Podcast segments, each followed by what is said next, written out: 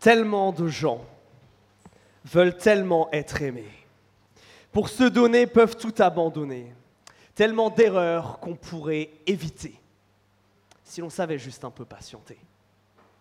Donne-moi le temps d'apprendre ce qu'il faut apprendre. Donne-moi le temps d'avancer comme je le ressens.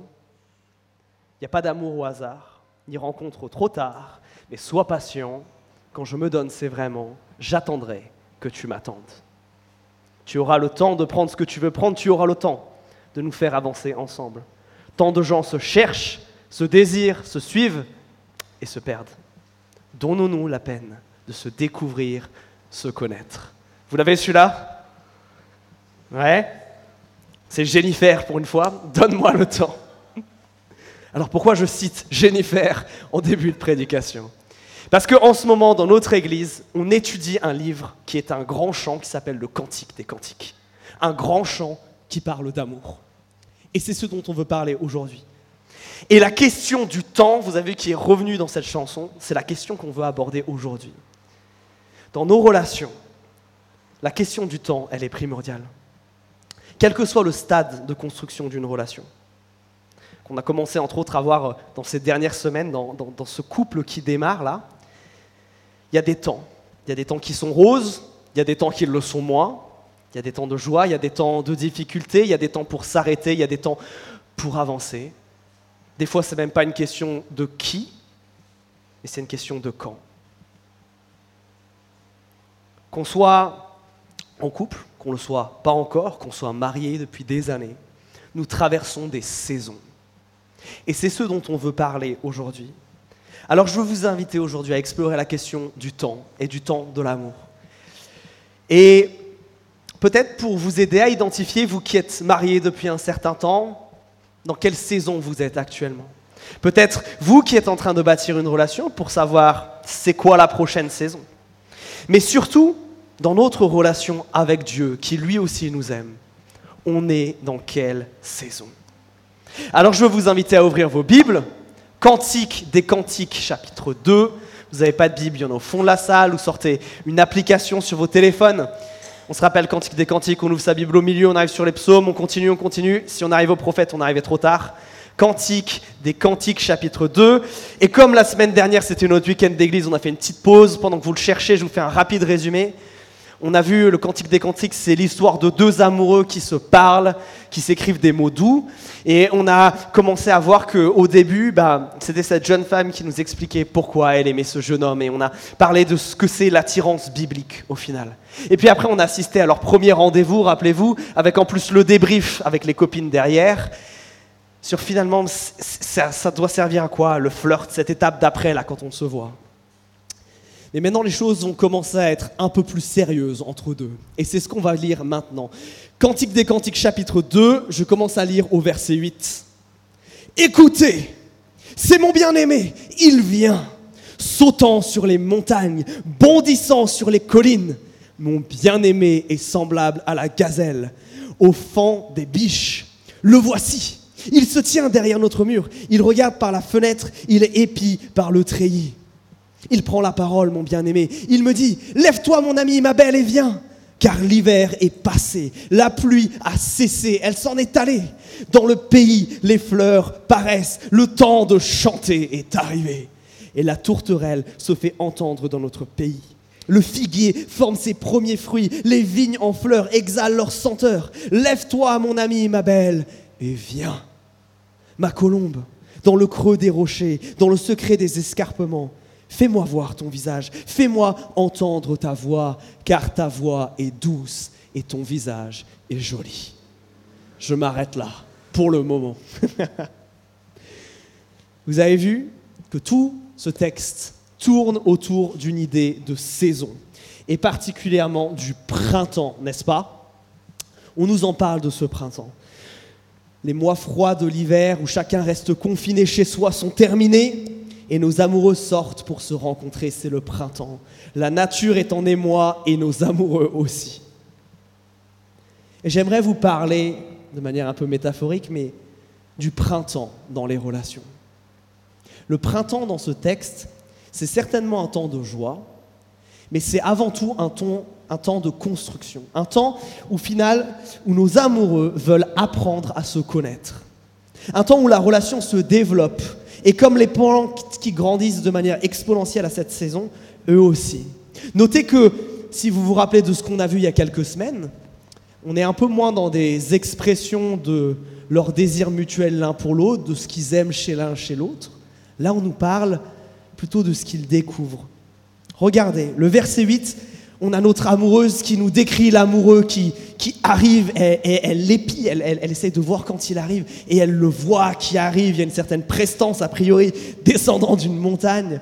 Et lui il veut passer du temps avec elle et elle avec lui, elle le guette par sa fenêtre pour voir s'il arrive, elle observe et voit sa manière un peu d'évoluer, sa manière de se conduire, elle la décrit. Et au verset 9, eh ben, elle nous décrit comment son amoureux l'observe, la regardant elle, l'observant. Et euh, cette idée, on la trouve aussi au verset 14, regardez, où notre amoureux manifeste encore son envie de voir sa bien-aimée, de l'entendre, pas que de la voir, mais de l'entendre, de dialoguer avec elle. Il est tout foufou. Et dans cette tirade du verset 11 à 13, où justement le temps du printemps là, est évoqué avec force, on nous parle de joie, d'un temps où ils se réjouissent d'apprendre à se connaître, à se découvrir qui ils sont. Et regardez tout ce qu'ils découvrent. Elle, elle note d'abord son comportement, comment il descend de la montagne, là, il ressemble à quoi, c'est quoi son allure. Pas seulement, elle nous a parlé de son physique déjà, mais là c'est comment il est dans son environnement, comment il se comporte comment il agit autour d'elle, autour de sa maison, autour de sa famille. Lui s'approche aussi progressivement de son lieu de vie avec elle. Rappelez-vous, dans leur premier rendez-vous, il s'était isolé à l'écart, dans la nature.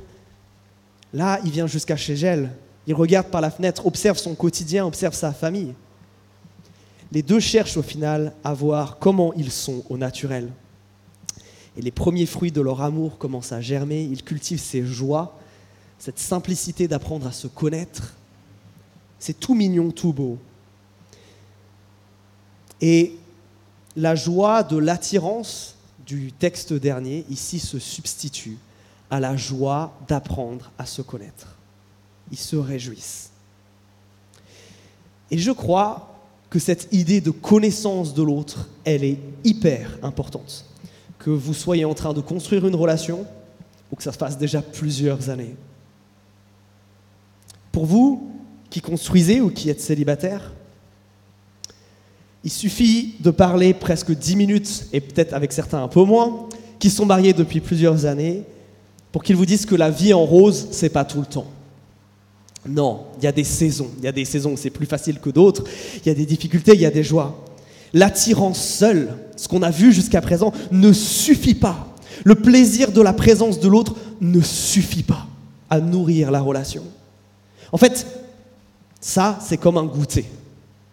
Le goûter qu'on prend à 16 heures, là, qui nous cale un petit peu, mais qui nous cale pas vraiment. C'est bon, c'est sucré, ça fait du bien, ça nous fait patienter quelques heures, mais si on n'a pas un vrai repas derrière, qu'est-ce qui se passe? Hypoglycémie. Et si je file ma métaphore, eh ben la vie, elle crée des appels de sucre qui ne peut être comblé que par le vrai repas de la connaissance de l'autre. Une connaissance vraie, une connaissance intime, une connaissance de qui il ou elle est.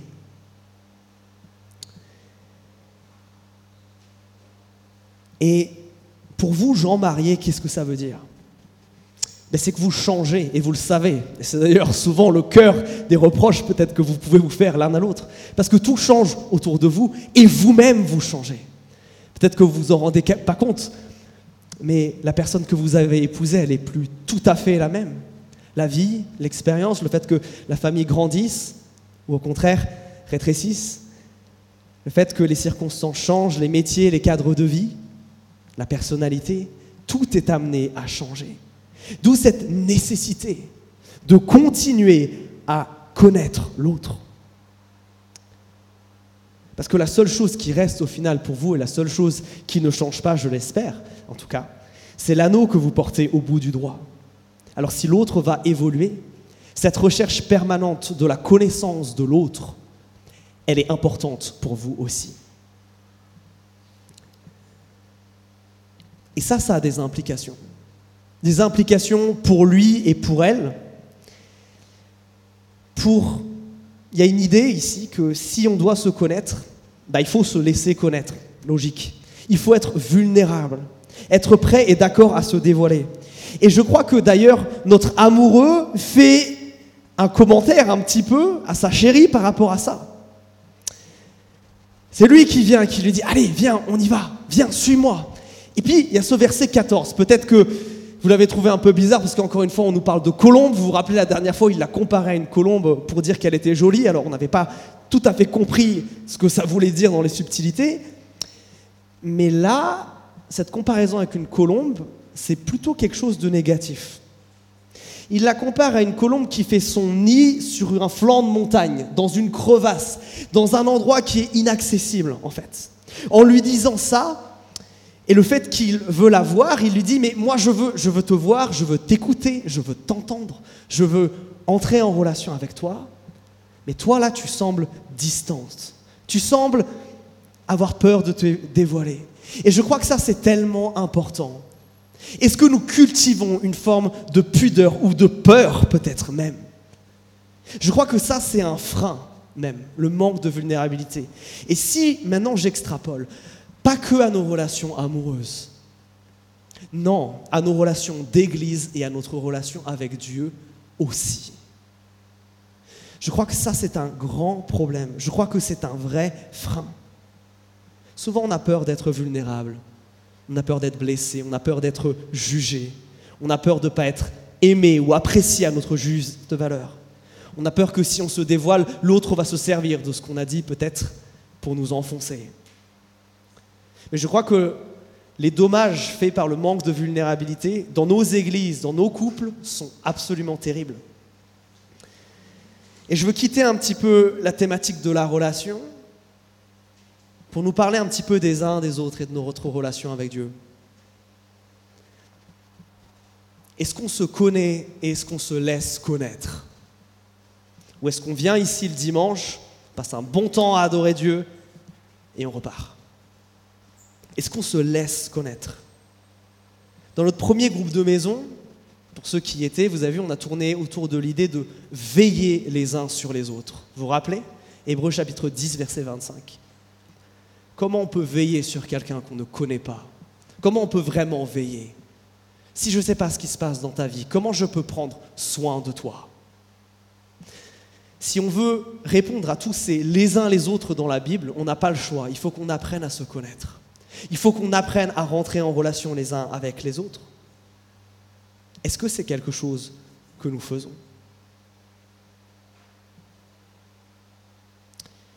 Et je crois que c'est d'autant plus important parce que c'est aussi quelque chose qui se passe avec Dieu.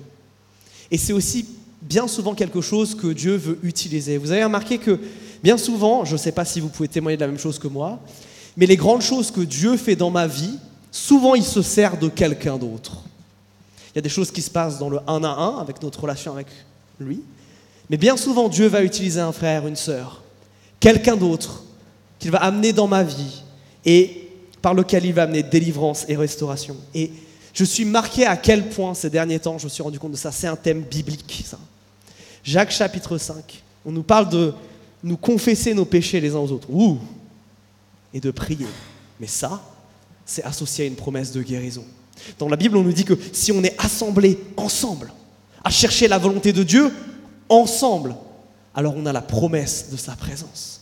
Ce ensemble, il est tellement fondamental. Le fait qu'on se connaisse, c'est tellement fondamental. Bien souvent, ce que Dieu veut faire en toi, il veut le faire en utilisant l'Église. Et c'est pour ça que chez nous, les groupes de maison sont si importants. Et c'est pour moi l'occasion de te le rappeler et de t'inviter encore une fois à rejoindre un groupe de maison. Parce que c'est là qu'on vit cette vulnérabilité. Mais ça nous parle aussi de notre relation directement avec Dieu. Je crois qu'une des grandes caractéristiques de Dieu, c'est qu'il est un peu comme cet amoureux-là. Il aime se dévoiler, il aime se laisser connaître. Le problème, c'est que bien souvent Dieu s'approche de nous, il vient toquer jusqu'à la porte de notre cœur, à la porte de notre maison. Lui vient s'approcher de nous. Lui veut nous inviter, comme l'amoureux au verset 10, là, à ce qu'on le suive, à ce qu'on le découvre, à se laisser connaître. Et bien souvent, nous, nous faisons ces petits nids dans la montagne. On s'éloigne de sa présence. Mes amis, rappelez-vous que Dieu ne s'impose pas. Dieu, c'est un gentleman en fait. Il n'impose pas sa présence. Il est toujours intentionnel pour se laisser connaître par nous, mais il ne va pas nous forcer. Et ça, ça me pose une question. Est-ce que même avec Dieu, on a un problème de vulnérabilité? Dieu sait tout, Dieu sait nos pensées, même les, plus intimes. Mais est-ce que c'est quelque chose qu'on cultive avec lui? Est-ce que vous parlez avec Dieu de ça, là? De ce qui touche le fond du cœur. De ce qui fait peut-être un peu mal. Ou c'est quelque chose qui est très passif chez vous, vous dites non mais de toute façon Dieu sait, et Dieu fera, et je le laisse de côté. Toute relation se cultive, mes amis, et celle avec Dieu, c'est sans doute la plus importante. Est-ce que nous sommes vulnérables avec Dieu? Est-ce que nous sommes vulnérables les uns avec les autres? Est-ce que vous qui êtes mariés, vous pouvez dire, mon époux, mon épouse connaît même mes pensées les plus intimes Est-ce que vous qui construisez une relation, c'est quelque chose que vous voulez quelque part euh, être intentionnel de développer? Ah, intentionnel. Vous le savez peut-être, c'est un mot que j'aime bien, parce que je crois que c'est une deuxième caractéristique. Se connaître, c'est être vulnérable, mais se connaître, c'est aussi être intentionnel. On en a déjà parlé il y a deux semaines. Mais le printemps, dans cette idée de se connaître, il y a cette idée de d'être intentionnel. Regardez comme ils vont se chercher les deux là. Ils cherchent la présence de l'autre. Mais monsieur en particulier, de nos deux tourtereaux ici particulièrement, monsieur est intentionnel dans sa volonté de, découvrir Madame. Et là, du coup, messieurs, il faut qu'on parle. Qui fait l'effort d'aller voir l'autre dans ce texte? Qui dit au verset 10, viens avec moi Qui, alors qu'il a peu parlé jusqu'à présent dans ce texte, dans les deux premiers chapitres qu'on a vus, qui est intentionnel pour connaître et l'idée cette relation? C'est lui. Mes amis, dans un mariage chrétien, dans l'Ancien comme dans le Nouveau Testament, messieurs, vous êtes appelés à être des leaders, à être force de proposition et d'avancement dans votre couple et dans votre mariage. J'ai bien conscience que ce message va à l'opposé de ce que ce siècle voudrait nous dire. Mais il vous incombe une responsabilité envers votre famille et votre couple. Et ça, c'est pas moi qui le dis, c'est Jésus-Christ. Messieurs, jeunes hommes, soyez entreprenants. C'est à vous de dire Lève-toi, mon ami, ma belle, et viens, comme au verset 10. Autrement dit, c'est à vous de dire On se plaît, ça se voit. Est-ce qu'on n'apprendrait pas maintenant à vraiment se connaître? Dans, un monde qui vous appelle à être passif, Jésus-Christ vous appelle à lever la tête et être entreprenant. Homme marié, c'est à vous de dire, comme au verset 14, Fais-moi voir ton visage, fais-moi entendre ta voix. Une des choses que j'entends le plus de vous, mesdames, c'est Il ne m'écoute pas assez. Regardez ici que c'est pas seulement qu'il est prêt à écouter, c'est qu'il veut entendre ce qu'elle a à dire. Regardez comme il est intentionnel à ce niveau-là. Messieurs, je veux encore une fois insister parce que Christ est sévère sur cet aspect. Négligez vos femmes et Dieu négligera vos prières. C'est 1 Pierre chapitre 3 verset 7. Vous devez les aimer du même amour sacrificiel que Jésus-Christ a aimé son Église. Ça, c'est l'appel qui est déposé sur vous. C'est pour ça que ces relations sont aussi si importantes. Et ça, c'est ni une opinion ni une suggestion, mais c'est un devoir que Jésus-Christ dépose sur nous. Et vous, mesdames, il y a l'idée d'être vulnérable. Et ces messieurs doivent être intentionnels, mais vous, est-ce que vous êtes prêts à l'être? Et je crois que c'est hyper important dans ce temps d'apprendre à se connaître. Est-ce que je suis capable de fendre l'armure? Est-ce que je suis capable de répondre à cet appel-là du verset 14 est-ce que je suis capable de suivre celui qui me dit, comme au verset 10, viens avec moi Alors, dans tout ce qu'on vient de dire, est-ce qu'on se connaît les uns les autres? Est-ce que Marie, vous connaissez vos femmes? Femmes, est-ce que vous connaissez vos maris? Est-ce que vous êtes prêts à être intentionnel et vulnérable pour développer cela? Ou alors est-ce que vous êtes renfrogné à l'idée que ça ne servait plus à rien? À l'idée de vous dire que de toute façon l'autre ne vous écoutera pas? Jeunes gens, est-ce que vous faites seulement que flirter? Ou un moment vous allez chercher à apprendre à vous connaître? Dans la Bible, on ne joue pas les uns avec les autres. Non. Jeunes hommes, soyez courageux. Jeunes femmes, soyez vulnérables. Pour que le discernement puisse s'opérer. Et alors, le temps du printemps, c'est ça. Ce temps de se connaître. Est-ce que vous êtes dans cette saison-là? Est-ce que vous vivez cela?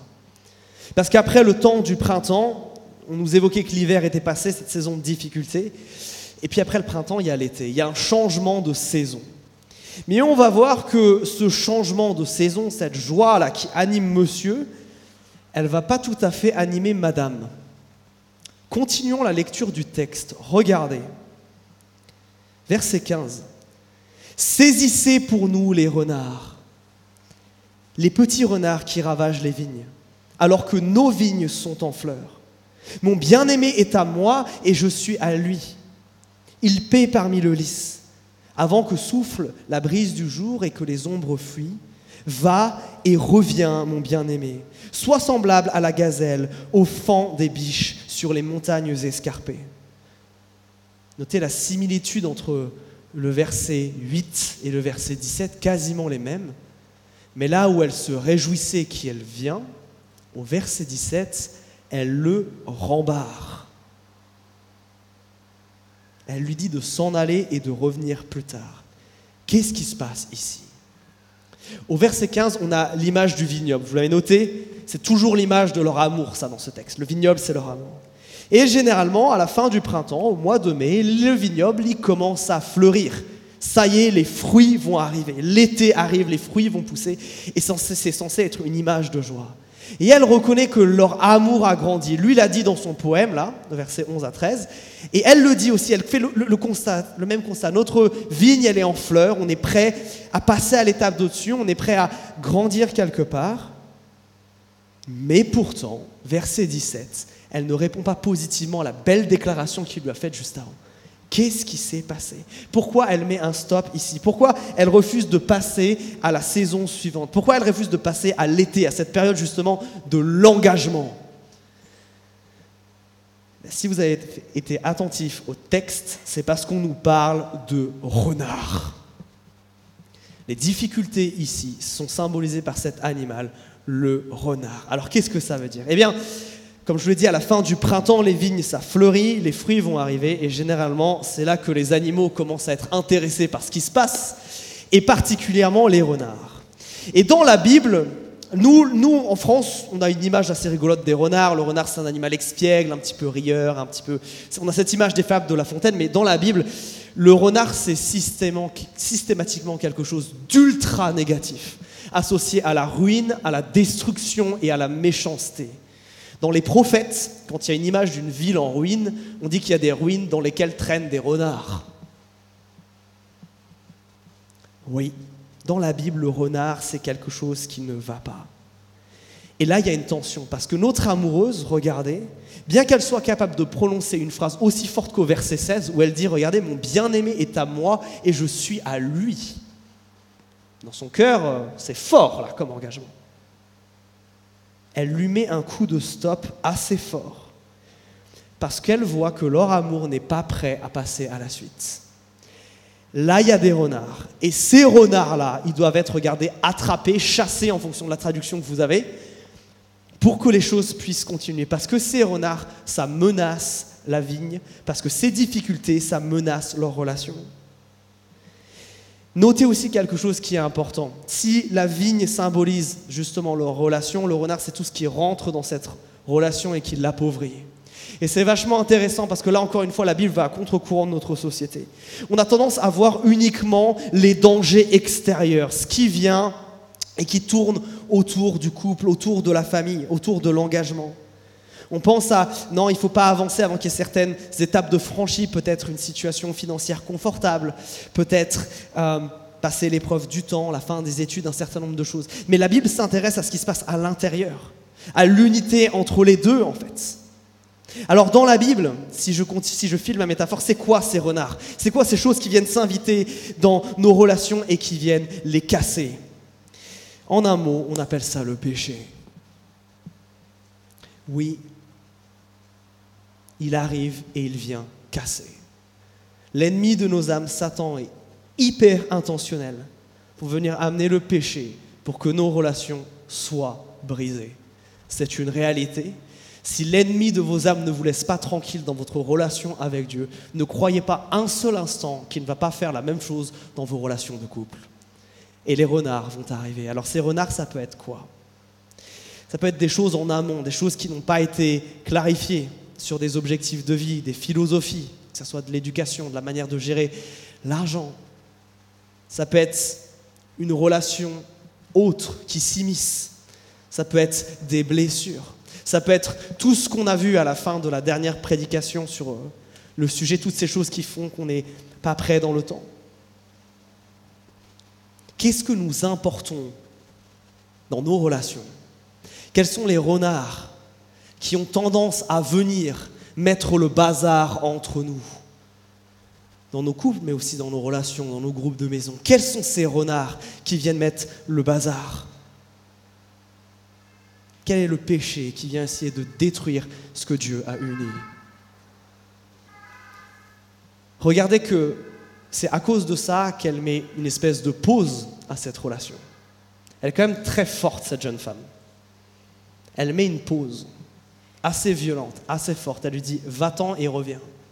Et avant, qu'est-ce qui doit se passer? Il faut que ces renards soient chassés. Pas juste sous contrôle, pas juste on en a parlé, chassés, éradiqués. Alors il y a ces renards, ces grosses choses évidentes, mais il y a un deuxième mot qui est utilisé. On nous parle des petits renards. Regardez, des renardos. Ça ressemble à ça, un bébé renard. C'est mignon, n'est-ce pas? Même moi qui préfère avoir les animaux dans mon assiette, je dois reconnaître qu'un bébé renard, c'est quand même mignon. Regardez, regardez sa petite bouille là. Il paraît tout inoffensif. On a envie de lui faire des câlins et des bisous, pas lui envoyer des coups de pied, pas de le chasser justement. Mais derrière son apparence mignonne se cache un potentiel de destruction absolument phénoménal. Parce que c'est ça qui va venir gratter les racines des vignes et qui va venir les déterrer et elles vont s'assécher. C'est ça qui va commencer à gratouiller sur les raisins, à commencer à les manger petit, petit à petit, parce qu'il est tout mignon. Au début, il paraît inoffensif. Mais il va grandir et il va grandir. Derrière son apparence mignonne se cache l'idée et la puissance destructrice du péché. Et des fois, ce n'est pas des renards qui a c'est des bébés renards. Ce n'est pas des grosses choses, c'est des beaucoup plus petites. Des choses qui, à première vue, pourraient paraître inoffensives, mais que si on les laisse s'installer, alors viennent créer de la distance, viennent casser. À quoi on peut penser pour ça? Il y a sûrement des exemples personnels qui nous viennent, mais on peut penser à une activité, à un loisir, qui, parce qu'il prend de la place, vient prendre la place sur ma vie de famille progressivement, et ensuite va devenir un échappatoire. On peut penser à un travail. On peut penser même à sa famille, à ses enfants. Rappelez-vous que la seule personne avec qui vous avez fait alliance, elle a une bague autour du doigt, et c'est elle avant tout. Mais je crois qu'il y en a un autre qu'on sous-estime et on est peut-être une des premières générations à lui faire face. Il est d'ailleurs dans ma poche. C'est celui-ci. Celui-là, il est subtil. Celui-là, il est même violent. Parce qu'à la fin de la semaine, là, maintenant, on peut regarder combien de temps on a passé là-dessus. Est-ce que vous avez plus passé de temps à regarder votre femme dans les yeux ou ce qu'il y avait écrit là-dessus? Est-ce que vous avez pas plus passé de temps avec votre mari, mesdames Ou à discuter virtuellement avec des gens là-dessus? Attention. Attention à ce qui s'immisce, attention à ce qui est subtil, attention à ce qui vient se mettre comme ça dans nos relations les uns avec les autres, mais je crois aussi dans notre relation avec Dieu. Ces renards, et ces renardeaux avec Dieu, c'est évidemment le péché. Mais des fois, c'est ces choses subtiles. Ces choses subtiles qui nous font dire je n'ai pas le temps. Si je te posais la question pourquoi tu ne lis pas ta Bible plus ou tu ne pries pas plus, ce qui te vient à l'esprit là immédiatement, c'est peut-être un renard. Un shipper qui vient shipper. Mais mes amis, faisons attention. Soyons aussi radicales qu'elle. Notez qu'elle met un stop. Elle lui dit de revenir. Je ne veux plus te voir là. Tant que ça, c'est pas réglé, on n'avance pas dans notre relation. C'est beaucoup trop important, c'est beaucoup trop dangereux pour que ça puisse continuer. Alors moi j'ai une question. Est-ce qu'on traite ces bébés renards là dans notre vie avec autant de sérieux?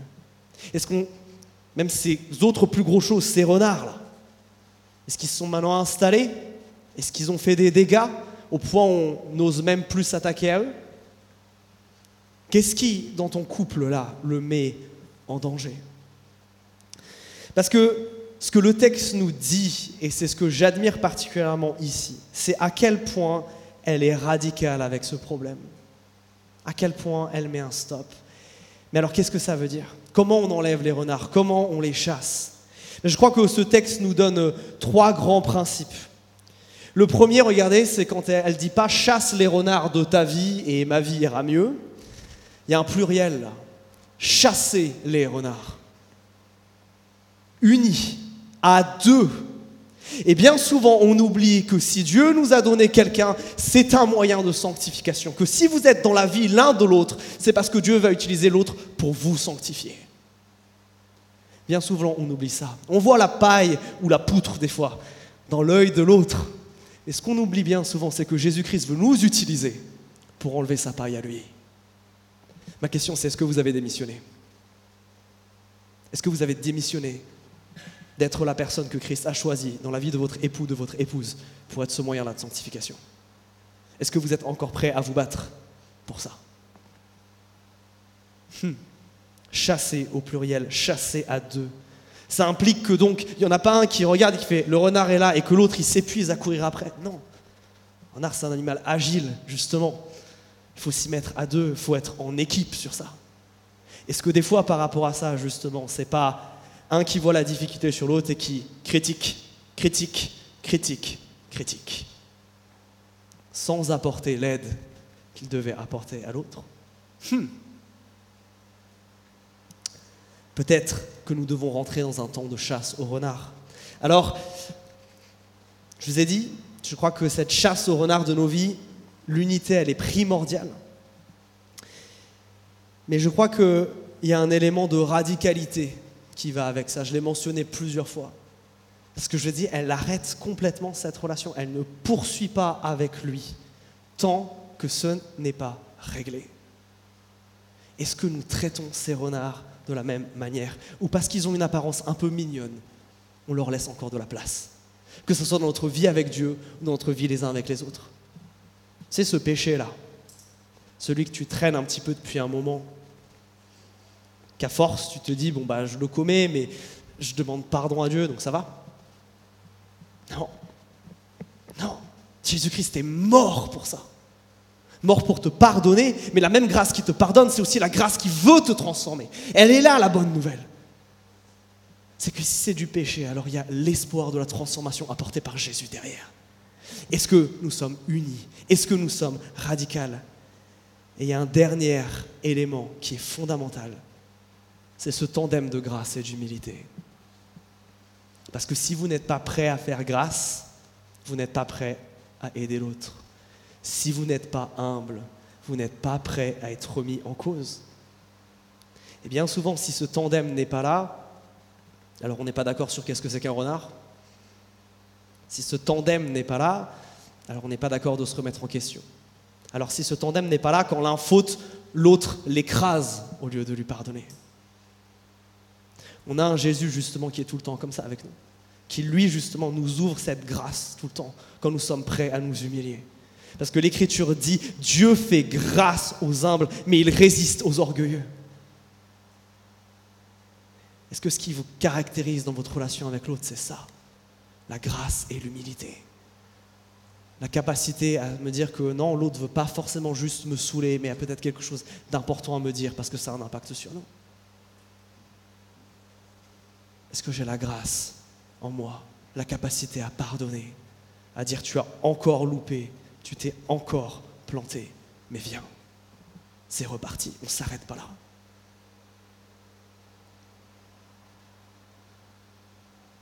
Peut-être que certains d'entre vous, beaucoup parlé à vous qui êtes mariés, mais peut-être vous qui êtes en train de construire une relation, il y a peut-être un gros renard là.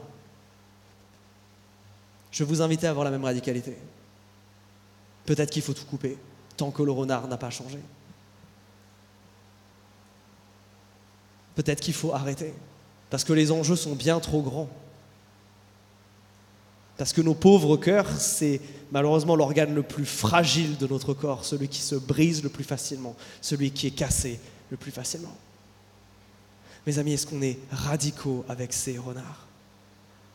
Que ce soit dans notre relation les uns avec les autres, que ce soit dans nos relations de couple, que ce soit dans notre relation avec Dieu. Est-ce que c'est cette radicalité qui nous domine? Est-ce qu'on a besoin peut-être de rentrer dans un temps de chasse au renard. Pour pouvoir ensuite passer dans ce temps de réjouissance, dans ce temps d'été, dans ce temps d'engagement, l'un envers l'autre? Est-ce que peut-être vous avez besoin d'avoir une discussion avec votre bien-aimé là? Est-ce qu'il y a quelque chose qui doit changer? Est-ce qu'il y a quelque chose que vous avez peur d'aborder avec l'autre, qui est pourtant nécessaire? Un petit renard qui s'est glissé là, mais qui commence à prendre trop d'importance. Est-ce que vous êtes prêt à avoir cette discussion? Prêt à faire grâce? Prêt à être humble? Est-ce que vous êtes prêt à vivre cela? Alors, habituellement, on termine nos, temps ensemble en chantant. Mais aujourd'hui, on ne va pas faire ça. Aujourd'hui, on va avoir un temps, on va réfléchir, on va méditer, on va se poser. Vous avez vu, on a nos cultes, c'est presque une mitraillette. On enchaîne chose après chose. Et des fois, et surtout sur un sujet comme ça, c'est peut-être important de se poser. Alors je veux vous inviter à faire ça maintenant. Jérémy, si tu veux bien, bien venir. Vous inviter à prendre un temps. Peut-être de fermer les yeux. Peut-être de réfléchir. Est-ce qu'il y a des renards dans ma vie? Des choses qui gâchent ma relation avec Dieu et qui doivent partir aujourd'hui? Est-ce qu'il y a des renards dans mes relations avec quelqu'un de l'Église qui doivent partir pour qu'on puisse se réjouir vraiment ensemble, adorer Dieu en vraie unité et en vraie joie? Est-ce qu'il y a des renards dans ma relation avec mon époux et mon épouse? Est-ce qu'il y a des choses que je ne vois pas et qu'il faut que je vois? Est-ce qu'il y a une conversation difficile que je dois avoir je vous inviter à prendre vraiment un temps de silence qui va durer maintenant plusieurs minutes. On peut juste parler à Dieu. On peut lui demander, on peut aller devant lui et lui dire, ok, est-ce qu'il y a quelque chose? Montre-moi, parle-moi, convainc-moi y a quelque chose.